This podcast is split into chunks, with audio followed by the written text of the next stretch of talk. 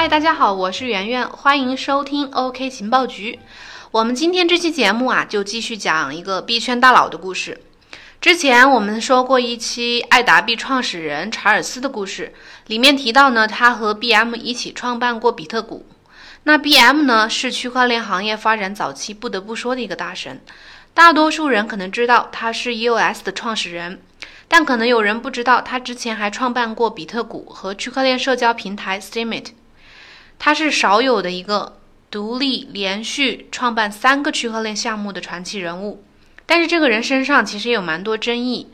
接下来我们就聊聊 BM 在币圈的发家史。BM 的名字啊，它是取自 Bytemaster 的首字母，Bytemaster 是他自己给自己取的网名，大概意思就是比特大帝、比特大师的意思。他是天才一般的人物，是区块链行业的连续创业者，但是他创业的路上啊，充满了争议。圈里有句话就是形容他的，叫“铁打的 EOS，流水的 BM”。后面我们会根据这一点详细阐述。大家都说 BM 是一个自由主义者，自由到极端，典型的极客型的人格。他在自己的 GitHub 账号里面写过这么一句话：“我的人生目标是找到能确保大家生命、自由和财产安全的自由市场解决方案。” B.M 呢？他出生在美国的一个工程师家庭，他的父亲是波音公司、洛克希德马丁等公司的资深软件工程师。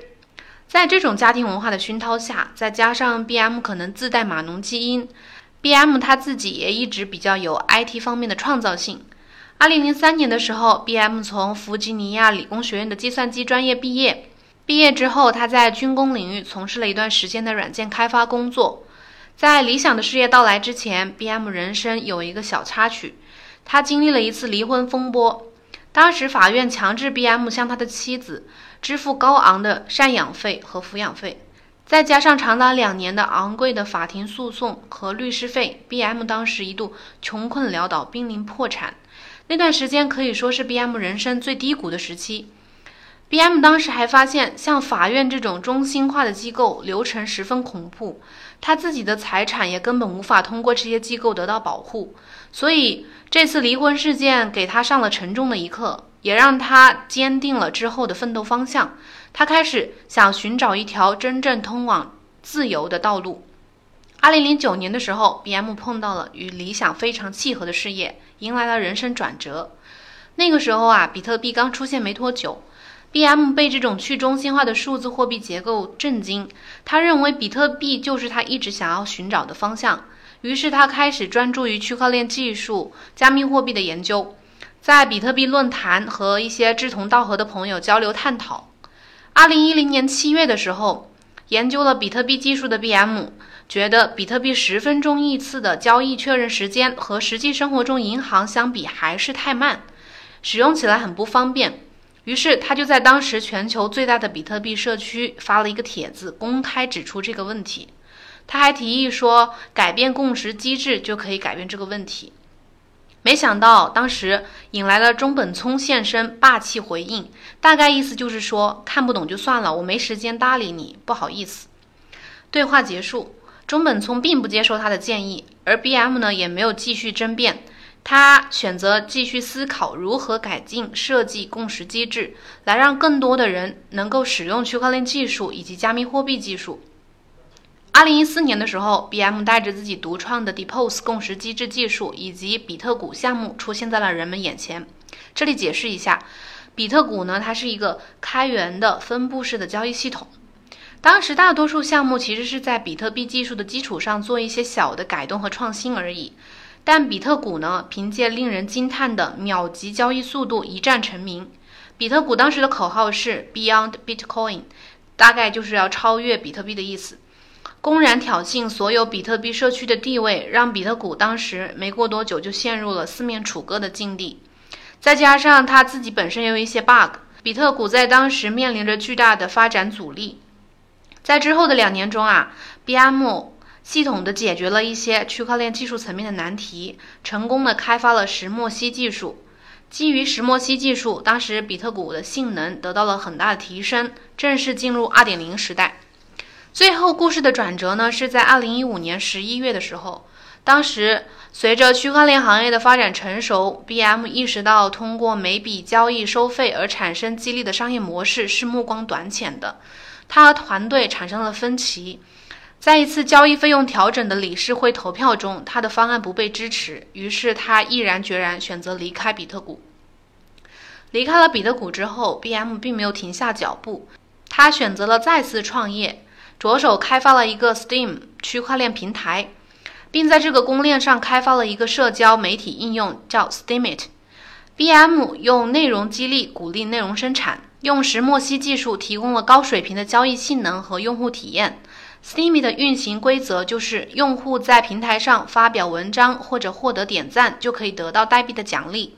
当时的 Steemit 平台能够为知名的创作者提供每篇上百元的美金奖励。这样的激励方式吸引了大批的创作者涌入。社区活跃程度空前，用户量增长非常快。当时很多人都认为 Steamy 的出现会颠覆整个媒体行业。然而，涉及到金钱利益的地方，一定不会一直有秩序的发展下去。Steemit 后来出现了很多依靠关系互相点赞赚取代币的人，内容质量就没有那么重要了。另外，平台的规则比较复杂，交互性又差，在一定程度上也限制了优质内容创造者的加入。很明显，Steemit 的发展趋势又违背了 BM 的初衷，于是这个任性的偏执狂又决定抛弃 Steemit。二零一七年，他在自己的个人主页上发布了简短的两句话，宣布辞职。是的，辞职之后呢，BM 又投身到了新事业。前两个项目为 BM 积累了大量的经验，多年的运行让石墨烯技术可行性也得到了验证。于是很快，二零一七年六月份的时候，BM 又发起了区块链项目 EOS。和以太坊一样，EOS 也是一个区块链操作系统，但是它结合了石墨烯技术和 Depos 机制，所有的交易无需消耗手续费，交易处理速度也远远高于以太坊。BM 的目标啊，就是要让 EOS 达到百万级别的 TPS，成为承载大量商业级应用的超级底层公链。另外，BM 引入了宪法和仲裁的概念，用来进一步加强社区的管理。在 EOS 中记账的人并不叫矿工，BM 给他们取了一个名字，取了一个新名字叫 BP，就是 Block Producer，也就是超级节点。被选取出来的二十一个超级节点负责轮流出块。可以看出来，这样精心设计的 EOS 啊，是非常的 BM，也就是说，处处都能体现 BM 的理想主义和偏执。但故事的发展方向似乎最后又跑偏了。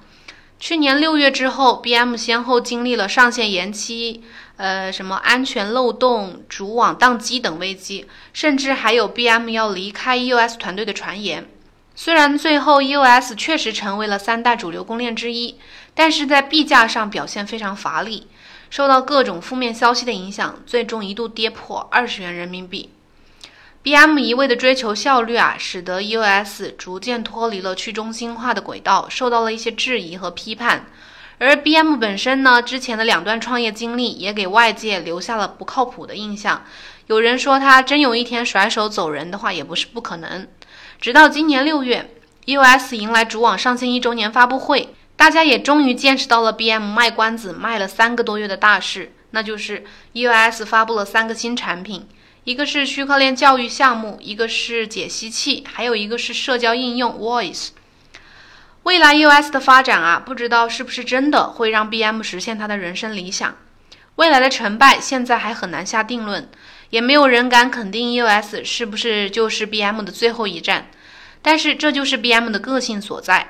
和 V 神一样，BM 一直坚持自己最初的想法，想通过区块链技术让这个世界更自由、公正。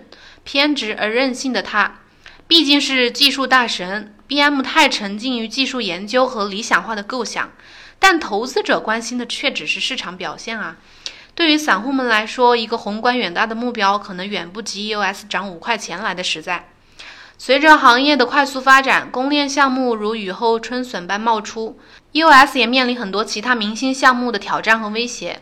未来呢，BM 会带着 EOS 走多远？或者说，BM 又会通过技术为这个行业创造什么新产品？我们拭目以待吧。好了，今天的人物故事 over，恭喜你们又解锁了一个新人物，是不是有点像升级打怪的感觉？如果觉得这个感觉还不错的话，可以点赞留言互动。另外，大家如果还有什么其他想要了解的问题的话，可以在音频下面留言，我们会采纳，并在之后节目里解读。朋友们，下期再见。